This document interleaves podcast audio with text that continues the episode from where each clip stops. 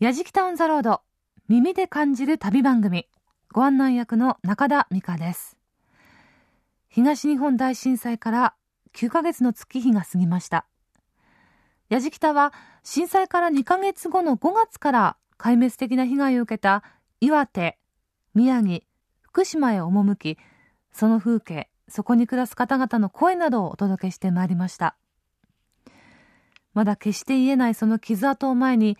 やじきたスタッフが感じた一番大切なこと。それは忘れないことです。そこで今回は取材当時の様子を交えながら、その後の様子を現地とつないでお届けします。題して、東日本大震災。あの日から、そしてこれから。岩手、宮城、福島の取材の模様は番組のホームページにある旅日記、そして映像でもご覧いただけます。ホームページのアドレスは www.jfn.co.jp スラッシュやじきた www.jfn.co.jp スラッシュやじきたです。この後、被災後市役所から災害放送を発信し続けた塩釜のコミュニティ FM ベイウェーブの模様をお届けします。やじきた on the road さあ我々今塩釜の市役所にやってきたんですがこちらの階段を上がって4階。あの災害 FM のスタジオがあるんですが、えー、氏家さんもこちらには震災後すぐに来て、はい、でこちらは、えーと、塩釜のもともとあったコミュニティのベイウェーブが被災されたので、はい、えー、こちらに仮のスタジオを作って、はい、ここから、まあ、安否情報であったりとかっていうのをずっと流し続けてた、はい、いきなりあの伺っちゃって随分ご迷惑をはいまだあの震災から5日ぐらい経ったところで、ね、とにかくあの地元の情報を知るにはコミュニティの FM が一番だろうという形で、お伺いしたんですけどまさかのまたお世話になるとは思いませんで、はい、目の前に横田さんいらっしゃいますけど、はい、よろしくお願いします。ます。いやあのご迷惑だなんてあの当時は本当に震災あって、うちはもうスタジオを作ったり、はい、アンテナを上げたりそこにいらっしゃった氏家さんにですね ロープを一緒に張っていただいてですね 一緒にアンテナを張っていただきましたので本当に助かりました、はい、なるほど、あれから、えー、およそ2か月ですけれども、ねはい、例えば変わってきたという実感というのはありますか横田さんの中えあのー、やはり震災当初はですね非常にあの、まあ、ライフラインがすべて止まってたので、えあのうちの放送からあの安否情報とか、うん、あといろんな災害対策本部からのニュースとか、えそういったものが中心だったんですがだいぶ街も片付いてきまして、あのあとライフラインもほぼ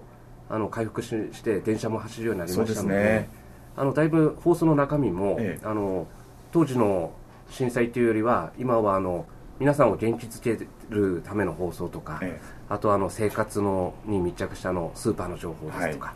あのやはり週末になると復興市っていうのがあのどこでもやってるんですよ、はいはいはい、あとバザーとか、え、そういったあのなるべく明るい話題っていうのをうちらも放送するように心がけてるんですけど、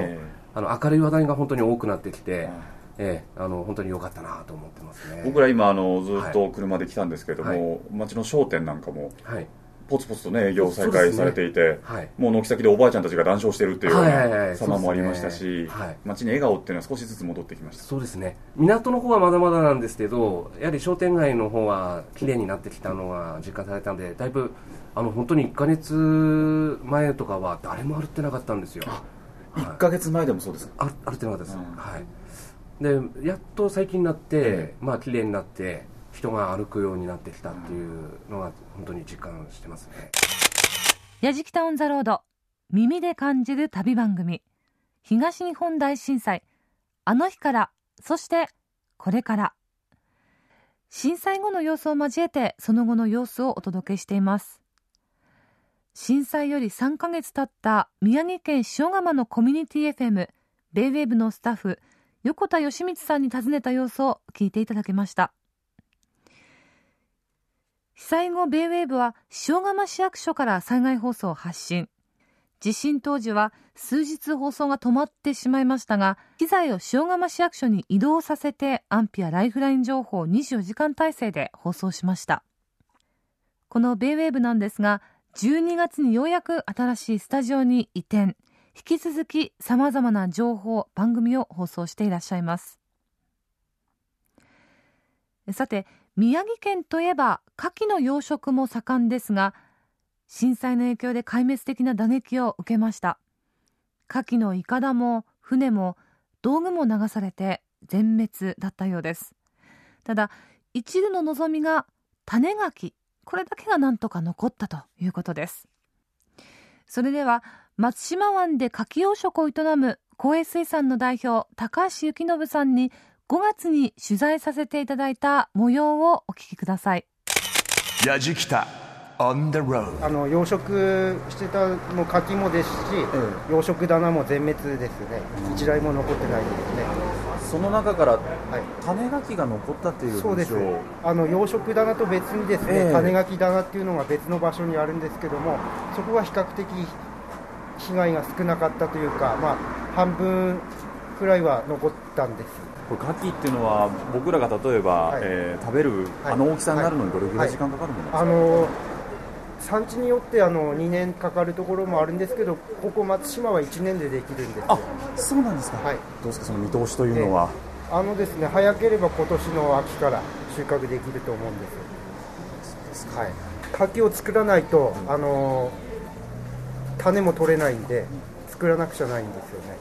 皆さん牡蠣棚が今、流されたっていう話をお伺いしましたけども、現状どこまで進んでるんですか？元に戻ってるというか。えっとですね、えー、今のところ棚も1台も残ってない状態ですね。あのこれからさあのその設置の作業も始まるんですけどもそれにしてもあの瓦礫の撤去それがまだ残ってる状瓦礫が残ってる状態なんで、それも撤去が終わらないとあのその作業もできない状態なんですよね。あの消費あのお客さんからもですねで電話とかメールとかでもですねあの激励の言葉をいただいたりあの待ってますっていう言葉たくさんいただいてまして、まあ、そのためにもあの頑張らなくちゃないっていうのもありますし、うん、えー、な犠牲になった仲間もいますんで、うん、その分も、えー、頑張頑張らなくちゃないと思ってやってます。松島の牡蠣どういったところが魅力ですか？そうですね。あの成長が早いっていうのもあるんですけどやっぱり1年ものっていうのは甘みがあって、えー、あの小粒なんですけど甘みがあって味が濃いんですよね。その待ってますんで。はい。ぜひ期待してください。はいわかりました。待ってます。ありがとうございました。ありがとうございます。やじきた on the road 5月に取材をさせていただきました高橋幸信さんのお話をお届けしました。あれから7ヶ月です。今の様子をお聞きしたいと思います。公営水産代表高橋幸信さんにお電話がつながっています。もしもし。もしもし。あどうもよろしくお願いいたします。よろしくお願いします。今も朝寒い中作業を続けてらっしゃるんですか？はいそうです。朝方の気温ってどのぐらいでしょうか？朝はですね、はい、寒い時で 5, 5度くらいですね。本当にねお疲れ様です、はい、あの震災後壊滅的な被害の中、なんとかその被害を逃れた希望の種ガキがありました、はいはい、あのその後の牡蠣の成長というのはいかがでしょうか？えー、っとですね、今年は、あの成長がすごくいいんですよ。あ早いんですか、成長が。そうです。ええーそうですね最初はですね本当海もめちゃくちゃな状態であの道具やらロープやらがあの海面に浮いててもう船も走れない状態でもう何もどっから手つけていいかわからない状態だったんですよね。はい、えー、それでまず、まあ、岸壁ですとか、近くから、まあ、片付けていきましてなんとか船を走らせられる状態まで行きまして、はい、それから、はい、あと漁場ですね、漁場のあの産卵している杭ですとか、そういったのを撤去して、はい、えっと、そういったのがかなり時間がかかったもんですから、今年はあの柿の収穫は無理だろうと最初は諦めてたんですけれども、はい、えー、それでみんなであの共同で作業したところ、あの結構早く終わったもんですから、はい、それでなんとか、えー、復旧に今年つなげられまして、それであの柿柿棚ですとかなんとか今年作り作れたもんですからそれで柿をあの種ガキを移して、はい、で今年、え今収穫できてるわけなんです。うん震災から9か月経過して、はい、変化変化というのはありますか？えー、そうですね。あの地地盤沈下ってあのー、はい。かあの海も地盤沈下してまして、えー、海も深くなったんですよ。あえー、それで今まであの使ってたあの道道具といいますかあの、はい、杭とかそういったものも今までの状態でやってますとあのかなり短い状態になってまして。なるほど、はい、えー、それで、えー、それあの目目印というか、えー、まるっきり海に何もない状態になってしまったのでその深さの基準がちょっとわか最初分からなかったんで、えー、えー、それで苦労したのはありましたけども。まさにある意味もうゼロからのスタートではないですけど全く今までとは勝手が違うんですね。はい。はい、うん。あの収穫量というのはどうでしょう今年は？今年はですね、はい、あのか柿の成長も良くて大きいっていうのもあるんですけれども、あのー、2割くらい今年はあのであの1本ロープ1本から出る量がですね、はい、2割くらい多い状態ですね。えー、やっぱりみんな、えー、笑顔が戻ってますね。うそうですよね。はい。あのぜひ最後に今ラジオを聞いている皆さんへ伝えたいメッセージをあのお願いできますでしょうか？はいはいえー、そうですねここ宮城県はですねあの福島県の隣っていうのもありまして、はい、それで結構あの放射能大丈夫ですかっていう問い合わせいただくんですけれども、はい、定期的に検査はしてまして、はい、えー、これまでにあの9月、10月、11月と3回検査してるんですけども全くあの検出されてないんですよ。なるほど。あの、はい、基準値以下どころかもうまるっきり検出されてない状態なんですね。えー、ですからそういった安心して食べてほしいなって思います。なるほど。はい。わかりました。高橋さん、まだまだ寒い日が続きますが、どうぞ体に、あの、体に気をつけて。はい。はい。あの、引き続き収穫の方頑張っていただきたいと思います。はい、ありがとうございます。どうもありがとうございました。はい、ありがとうございます。公営水産の高橋幸信さんにお話をお伺いしました。やじきたオンザロード中田美香です今私は岩手県陸前高田市高田松原にいます。目の前には奇跡と言われている一本の松の木が立っています。かつては7万本もの松の木が植えられていたこの場所ですが今は360度見回しても何もありません。かつて町があったはずのこの場所ですがポツポツとコンクリートの建物の骨組み壁だけが残っています。松の木も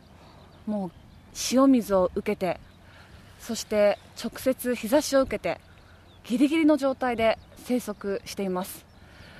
それでも地に足をつけて立っているこの松の木に心を打たれて動き出した人たちがいます。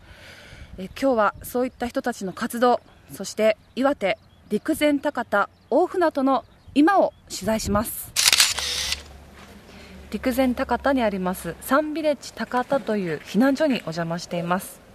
一本松プロジェクトの代表菅野治さんにお話を伺います。よろしくお願いします。よろしくお願いします。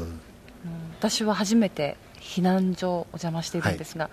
ここはプライバシーも確保されて、はい、あの一つ一つこう大きなテントで暮らしてらっしゃいますし玄関口には各避難所に行けるバス停、はい、交通も確保されていて、はい、そして裏口には今仮設住宅が着々と進んでいる、はい、はあ、すごいなと思ったんですが現在は避難されている方は何人？今、まあ、今日現在で、えー、96人になってます。はい。でそんな中から一本松プロジェクトというのが立ち上がったと聞いていますが、あのその一本松プロジェクトは心のケアということで、まあ、あのセラピーの方がいらっしゃいましてで、まあ、このままじゃいけないんじゃないかということでなんか自分たちでやったらみたいな感じもあったんです。で、えー、その数名の方々がその教えられながらコツコツこう作って。最初はどんなものを作ってらっしゃる最初、まあ、今作ってるお人形さんとかですねそれからタオルマフラーとかそういうものをこう指導を受けながら自分たちが逆に今度はここの人たちに指導できるような体制を作ってまあ、それはですね、あのこういうふうにこう、まあ、密集したような形で皆さんいるので、まあ、世の中でいう井戸端会議みたいな感じで、まあ、話しながらいろいろこう悩みとかあるいはまあ世間話しながら地区が皆さん違いますんでその皆さん違うところの中でコミュニケーションを図れればいいかなと思って始めたんですね。そしてそれが今どういうふうに進化してきてるんでしょうか？あのたまたまその7万本あったこの高田松原という松林が1本しかなくならなくなったと。ということでみんなで何とかしようという形が入ってきたんですね。その今まであって当たり前の高田松原っていう松がですねなくなって初めて分かったという あのありがたみですね。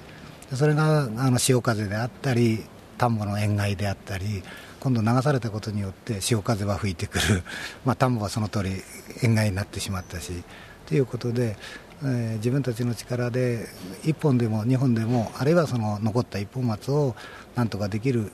ふうにこうしたらいいんじゃないかということで、まあ、一本松プロジェクトという形に変化していったんですね。そこで生まれたのがこれまで作っていたものを販売する、はい、という方法だったわけですね、はい、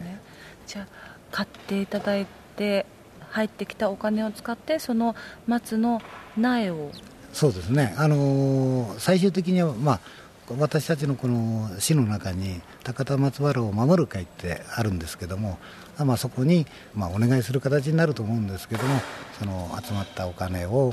その会の方々にお願いして一本松を守る。あるいは高田松原の7万本をもう一回再生したいという形で、えー、いきたいと。いうふうに思ってます。矢敷タウンザロード。耳で感じる旅番組。東日本大震災。あの日からそしてこれから。今日は震災後の様子を交えその後の様子もお届けしています。6月に取材した一本松プロジェクトの代表菅野治さんのお話を紹介しています。その松林は3月11日の大津波に飲まれたった一本になってしまいました。高さ30メートル樹齢250年を超える松は奇跡の一本松と呼ばれ復興のシンボルになりました。しかし残念ながら海水の影響で根が腐り回復が困難になり観察を続けている日本緑化センターは生育困難との判断を市に提出。ではここでこの7万本の松林を再生するという思いから始まりました一本松プロジェクト。代表の菅野治さんにお電話でお話をお伺いします。もしもし。あもしもし。あ6月お世話になりました、はい、ご無沙汰しております。はい。よろしくお願いします。よろしくお願いいたします。えー、希望の一本松ですけれども、えー、回復が困難という話を受けての今の菅野さんの思いというのをお聞かせいただけますでしょうか？はい、えー、まあ希望の一本松ということであの進めておったんですが、はい、まああのご案内の通り、えー、もう危ないということでですね、はい、えー、あのまあそれ自体は残念なんですけども、あの一本松がこれまで頑張ってくれたということで、われわれにこう希望を与えていただきましたので、はい、あの逆に今まで頑張ってくれたことに対して、私たちがこれからまた希望を持ってやろうと、今までよく頑張ってくれたなっていう思いも、はい、あります。なるほど、はい、あの今はですね、その、えーまあ、一本松にこだわらずにですね、はい、あのまあ、当初の目的通り、あの元のあ7万本の高戸松原に、えー、戻したいということの願いを込めてですね、はい、まああの避難所から仮設住宅に皆さん入られましたけども、はい、えー、そこの仮設住宅の中でコツコツとですね、あのそれぞれが、えー、自分にできることをやって、まあ、全国の皆さんの支援を受けながら、うん、えー、また7万本のうちの1本の苗木をの積み重ねにですね、はい、えー、していきたいということで、えー、まだ活動しております、うん、あのお邪魔取材にお邪魔した際というのはあの避難所になっていたサンビレッジ高田のちょうど裏口に仮設住宅があの、ね、建設されている途中でした。で皆さん固まって入れれば一番ベストでこのプロジェクトをずっと引き継いでいかれるのにという思いを話されてたのがすごく印象に残っているんですが、はい、結局あのサンビレッジ高田にいらした皆さんっていうのはそれぞれバラバラになってしまったんですか？そうですね、あの約半数の方々が、はい、あのまあ、裏の仮設の方に入られましたけども、えー、あのそれ以外の方々はまたあの別な仮設住宅にそれぞれ入っておりまして、はい、あのプロジェクトのメンバーもあの一部他の仮設住宅に入られまして、はい、で毎週ですねあの1回か2回、えー、それぞれこう集まりましてですね、えー、えー、あの里帰りするようにサンビレッジのあの集会場の方に集まりまして、はい、えあの活動しております。なるほど、はいえー、本当に全国の皆さんから支援いただきまして、えー、大変感謝しております。えー、今後も我々、えー、皆頑張りますので、え全国の皆さんも忘れずに支援していただけると助かりますのでよろしくお願いします。はいわかりました。お忙しい中、お話ありがとうございました。いえありがとうございます。ありがとうございます。はい、失礼します。失礼いたします。一本松プロジェクトの代表、菅野治さんにお話をお伺いしました。やじきた on the road 東日本大震災。あの日から、そしてこれから。6月に取材させていただきました陸前高田市八木沢商店その取材の模様をお聞きください矢じきた on the road 岩手県の一関市大東町にあります八木沢商店の営業所兼倉庫にお邪魔しています。八木沢商店の代表取締役社長河野道弘さんにお話を伺います。よろしくお願いします。よろしくお願いします。え震災からおよそ3か月が経過しました、はい、ここまで長かったんじゃないですか？いえ。あっという間でしたか、えー、どっちかというと、えー、あの時間の感覚がないです。なるほど、はい、この一関の大東町で改めて営業をスタートさせたのいつぐらいなんですか、えー、この旧縫製工場なんですけれども4月の8日に来てその場で貸してくださいというお願いをしました、はい、で実際には営業所を開いたのは5月の1日からです、うん、あの復興に向けて一歩一歩進んでいるとは思うんですけれども、はい、あの八木沢商店の震災後の動きというのを教えていただけますか、はい、えーと、第一段階でやっぱりその震災当時、まあ、社員の人たちの生命の保全というふうなことが第一優先になりましたし、えー、実際には社員と研修生が、えー、2名犠牲になっておりますので経営者としては命を守れなかったという、えー、現実があります。八木沢商店の位置関係的には、ええ、陸前高田市の海から、ええ、1キロぐらいじゃないですかね。1キロぐらい。はい。もう一度そのお醤油を作ろうと思ったのは何かきっかけがあったんですか、いやあの花から辞めるつもりがなかったので、うん、最初はもうとにかく守れるものは守んなきゃいけないみたいなその醤油を守るよりも人の命を守ることの方が先だったので、うん、そればっかりだったんですよね。でそれがだんだんとこうそれこそテレビ局の人とかも協力してくれてあそこに杉桶が破壊されてあったからあれお宅のじゃないかとか。でそれでも救援物資の方の活動がものすごい忙しかったのでちょっとそっちまで見に行く余裕ないわって言ったらそこの杉桶からもろみを採取して大学に送ってくれたりですね。そのもろみっていうのは、はい、その桶に入っていたものを、まあ、その研究をしている人に送ってくれて、はい、そこから取り出すことに成功したんですか？いやそれはですねやはりその海水に1回使ってるのであんまりいい微生物じゃなかったんですよで実際にあの海水にも何にもさらされてない状態で見つかったのは釜石のその海洋技術センターと海洋微生物研究所のおかげですね。あじゃあもうこの震災が起きる前から研究用にそうです。ということでもろもろ提供していたものが残っていて、はい、実は釜石の微生物研究所っていうのは海のすぐ目の前だったんですよ。私は正直言ってダメなんだろうなと思ってたんですよ。みんな施設も壊滅してしまったんだろうなと思ったら1階部分だけだったんですよ。海から近かったために意外とこう、うん、で電話かかってきて「生きてるよ」って言うからあの「いやまた生きてて」って言ったら「いや俺らじゃなくて俺らも生きてるけどもろみが生きてんだよ」っていう話になって。でそれを今後、えー、仕込んで増やしていくと「やじきたオン・ザ・ロード」耳で感じる旅番組。今回は東日本大震災あの日からそしてこれからをお届けしています。無添加の醤油や味噌で全国に根強いファンがいる陸前高田市の八木沢商店。今回の東日本大震災によってお店はもちろんですが工場そして八木沢商店の命ともいえるもろみの入った杉の桶も全て流されてしまいました。しかし八木沢商店は5月に委託生産をメインに営業を再開しています。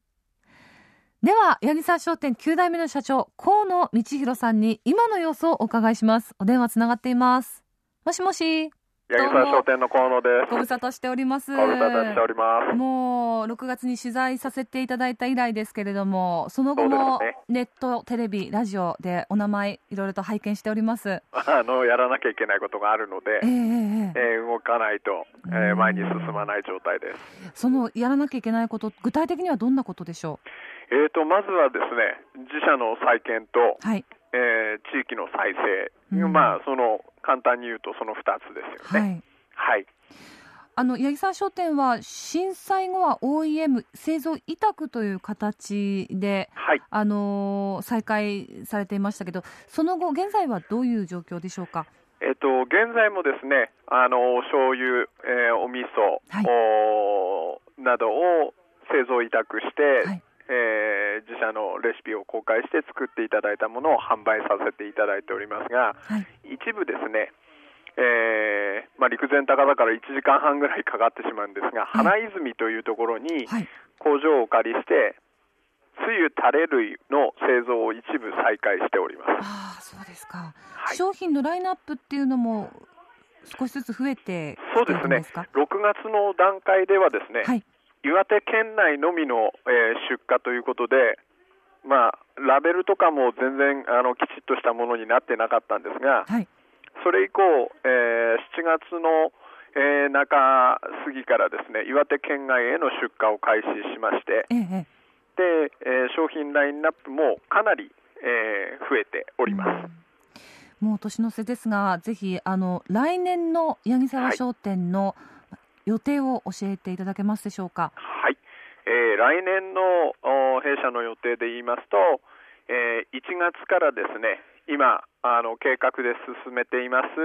えー、一関市大東町の大原小学校の跡地に、はい、えー、工場醤油工場の建設の計画を開始します。はい河野社長自身は来年はどのような動きをされるんですか？はい、えー、八木沢商店と同時にですね、あの懐かしい未来創造という、えー、会社を立ち上げまして、はい。陸前高田というのはもう平地がすべてあの津波で壊滅してしまいまして、はい、壊された町を修復したとしても住む人がいないという状態にしないために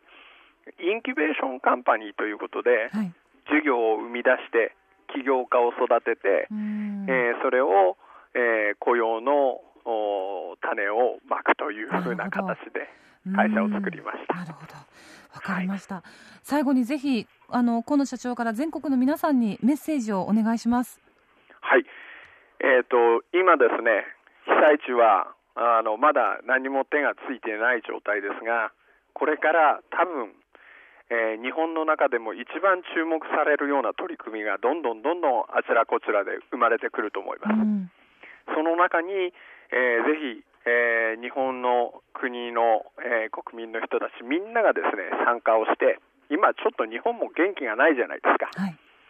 えー、みんなで元気になってで持続可能な社会をどうやって作り上げるかというのを真剣に、えー、議論する、えー、時じゃないかなというふうに思っております。はい、えー、河野社長のお話はいつ聞いてもなんかこう気持ちが元気になりますね。いえいえ、はい、とんでもないです。本当に応援しております。よろしくお願いいたします、はい、どうもありがとうございました。ありがとうございました。八木沢商店の河野道弘社長にお話をお伺いしました。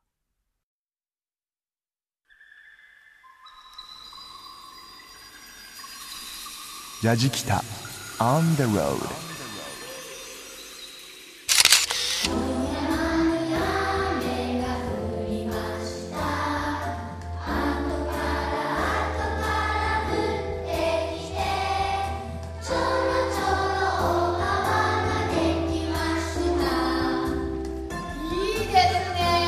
矢敷タウンザロード。耳で感じる旅番組。東日本大震災。あの日からそしてこれから。子供たちの歌う「雨降り熊の子」が流れています。日本の歌プロジェクトという日本の童謡や唱歌をたくさんの子供たちに語り継いでいこうと活動しているプロジェクトがあります。今年の8月には東北の被災地の小学校8カ所を巡って子供たちと歌を歌うというワークショップを行いました。その時に取材をさせていただきました先生や小学校の子供たちの声。これをお聞きください。矢じ On the road 今日の日本の歌いかがでしたか？そうですね、まあ、映像と歌ということでどういうなものをね持ってきていただけるのかなというのは全然想像がつかないんですよね、まあ、歌を歌でねこう歌手さんが歌うもの映像は映像で映画で見るものみたいなそれはどうくっつくのかなというのと楽しみで,、はい。でまあ、実際聞いてみて結構大御所さんが歌ってるんだなって、えー、これびっくりしましたけども。ね大貫妙子さんとか、はい、今日名前が上がっただけでムッシュかまやさんとか、ねはい、歌ってるんだって驚きました、はい、震災後っていうのは心のケアの必要な時期っていうのが6月7月あたりから出てきてるんですね。それは本当にカウンセラーさんが言ってる通りで震災当初はみんなテンションが高いんですよ。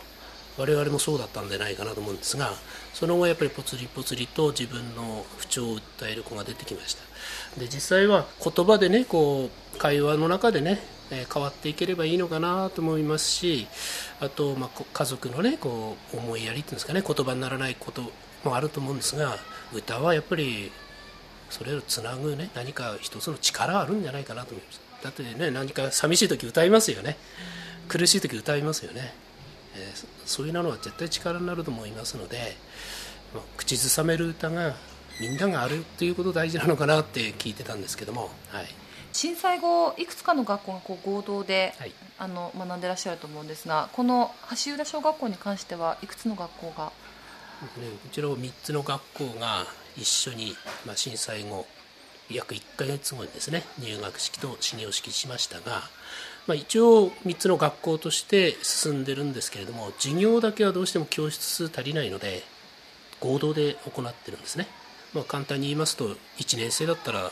3つの学校の先生3人がその教室を経営する。授業は、まあ、1人でやる場合もありますし2人3人で、えー、合同でやる場合もあります、まあ、変則的だといえば変則的なんですけども、はい、そういう形で進んでいます。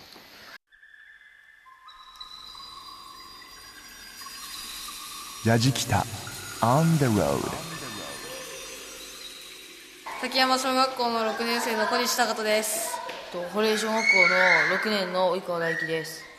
沖縄小学校6年の三浦大輝です。感想はどうでした？今日やあの一緒に歌って。えー、あのなんていうんでしょう。あのこういう歓迎を受けれて嬉しいしやっぱり知らない曲もあったのでそれを聴けて嬉しいです。歌を聴かせてもらったもらってありがたいし今日歌歌って元気になりました。アニメーションでカメラエフェクトを使っている部分があったりそれに動きなどがなんかスムーズでとてもなんか完成度が高かったように見えました。普段はどんな曲聴いてるの、えー、西野カナとか JUJU とかあと加藤ミリアがお母さんの車の中で聴いてたり。お母さんが聴いてるの？お母さんがとにかく聴いててそれをなんかいつの間にか聴いてるうちに覚えたり。そうなんだ。面白い。でも今新しく新学あえっと、4月から新学期が始まって3つの小学校が全部一緒くたに合わさって前は26人だったけれど100人もう100人以上超えるようになったので勉強も遊びも楽しくなって震災を忘れるぐらい賑やかになりました。100人以上ということで本当に友達100人できちゃったってことなので。まあ最初の時はちょっとなんかみんなバラバラだったんですけど、まあ、今年の児童会する方が3校の心を一つにということが少しずつは達成できてきているかなと思いますそっか。夏休みはなどのぐらいあったんですか？2週間ちょい。18日か。あ本当はいつもよりちょっと少なかったでしょ？はい、うん、どんなふうに過ごした？えー、いろんなところに招待されて行ったりしました。ああそうなんだ。例えば、えー、沼津とか鹿児島とか。へえ今までじゃ行ったことなかったところにも行ったんだ、2学期のもう始まっちゃってるか。でも目標っていうかどんな楽器にしたいかそれぞれ。みんなもう元気にやってもう震災は忘れちゃいけないけど忘れるような感じにしたいです。と2学期もみんなと仲良くして3校の心を一つにしていきたいです支援を受けているのでその支援のお礼というか感謝の気持ちを持ちながら過ごしていきたいです。この日本の歌プロジェクトは引き続き全国をキャラバンしています。またキャラバンの際に随時日本の歌子ども募金というのを呼びかけていましてこの募金はベルマーク教育女性財団を通じて257校の小学校への教育備品として贈呈されています。また日本の童謡唱歌にインスパイアされて作られたショートムービーが収められた日本の歌フィルム青版赤版。これに続いて緑版の制作も予定されています。こちらは東日本大震災の復興支援版として売上の一部が寄付されることになっています。さてやじきたオンザロード耳で感じる旅番組東日本大震災。あの日からそしてこれから。ここで8月に会津の歴史と福島の底力と題して旅をしてくださいました福島 FM 中村哲郎アナウンサーにお電話がつながっています中村さん中田さん、はじめまして。どうも、はじめまして。よろしくお願いします。お願いいたします。今の福島の様子はいかがですか？そうですね、やはりまだ厳しい状況が続いているというような感じです。はい。まあ、特にあの日々、番組に送られてくるメールなどを見ると、はい、まあ、依然として避難生活を送っていたり、また仮設住宅に住んでいたり、はい、また県外に避難している家族に会いに行ったりしている現状などを見ることができるんですが、はい、それでもまあ日常生活を取り戻そうとしている人たちの現状が垣間見えるようになりました。あのこれから福島、まあ、今まさにですがスキーのシーズンですよね。あの会津若松含めてですね、はい、県内の各スキー場放射線量についてはウェブページで更新されます、はい、ですから福島県外でこの放送をお聞きの皆さんは目で見て感じてまた福島のスキー場に遊びに行こうと思われた方はぜひ遊びに来ていただきたいと思います。うん、はい。あのぜひ中村アナウンサーからおすすめの場所などありましたら教えていただけますか？はい、驚きのプランをここでご紹介したいと思うんですが、はい、あの福島県にですね何日か遊びに来れるっていう方が対象になるんですけども、はい、南会津4スキー場日帰りバス運行というのが、郡山駅、須賀川駅、新白河駅発でありまして、はい、往復バス乗車券プラスリフト1日券付き、うん、小学生は1000円。大人中学生以上は1500円でスキーが楽しめるっていうプランがあるんです。これは手ぶらで来てもですね、はい、スキーセットウェアセット込みで申し込んだとしても大体3000円以内ぐらいでそうですね。楽しむことができるということですからね、はい、これは利用していただきたいと思いますね。うん、そうですね。問い合わせ電話番号なんですが、タビックスジャパン郡山支店。024-928-5500、えー、もう一本白河支店。0248-222101になります、はい、ぜひ福島を応援したいスキー遊びに行きたいという方は利用していただきたいと思いますはいわかりましたまあまだまだ寒い日が続くと思いますが中村さんもどうぞ頑張ってはい、風邪ひかないように。はい。はい、待ってください。気をつけていきたいと思います。はい。わかりました。貴重な情報ありがとうございました。ありがとうございました。福島 FM の中村哲郎アナウンサーに今の福島の様子をお伺いしました。ありがとうございました。やじきた on the road。やじきたオンザロード耳で感じる旅番組東日本大震災あの日からそしてこれから。旅を通じて取材をさせていただいた方々に改めて今の様子を電話でお伺いしました。そこから感じたことやっぱり復興への道のりっていうのは非常に険しい。まだまだ時間がかかりそう。でも確実に皆さん前を向いて少しずつ少しずつですけれども前進してるっていうことも感じることができました。やっぱり一番大切なことそれは忘れないこと忘れてはいけないということ。改めて感じています。来年も引き続きやじきたは東北を応援します。ぜひやじきたホームページにアクセスをしてみてください。旅の様子を旅日記そして動画でご覧いただくことができます。アドレスは www.jfn.co.jp スラッシュやじきた www.jfn.co.jp スラッシュやじきたです。やじきたオンザロード耳で感じる旅番組。ご案内は中田美香でした。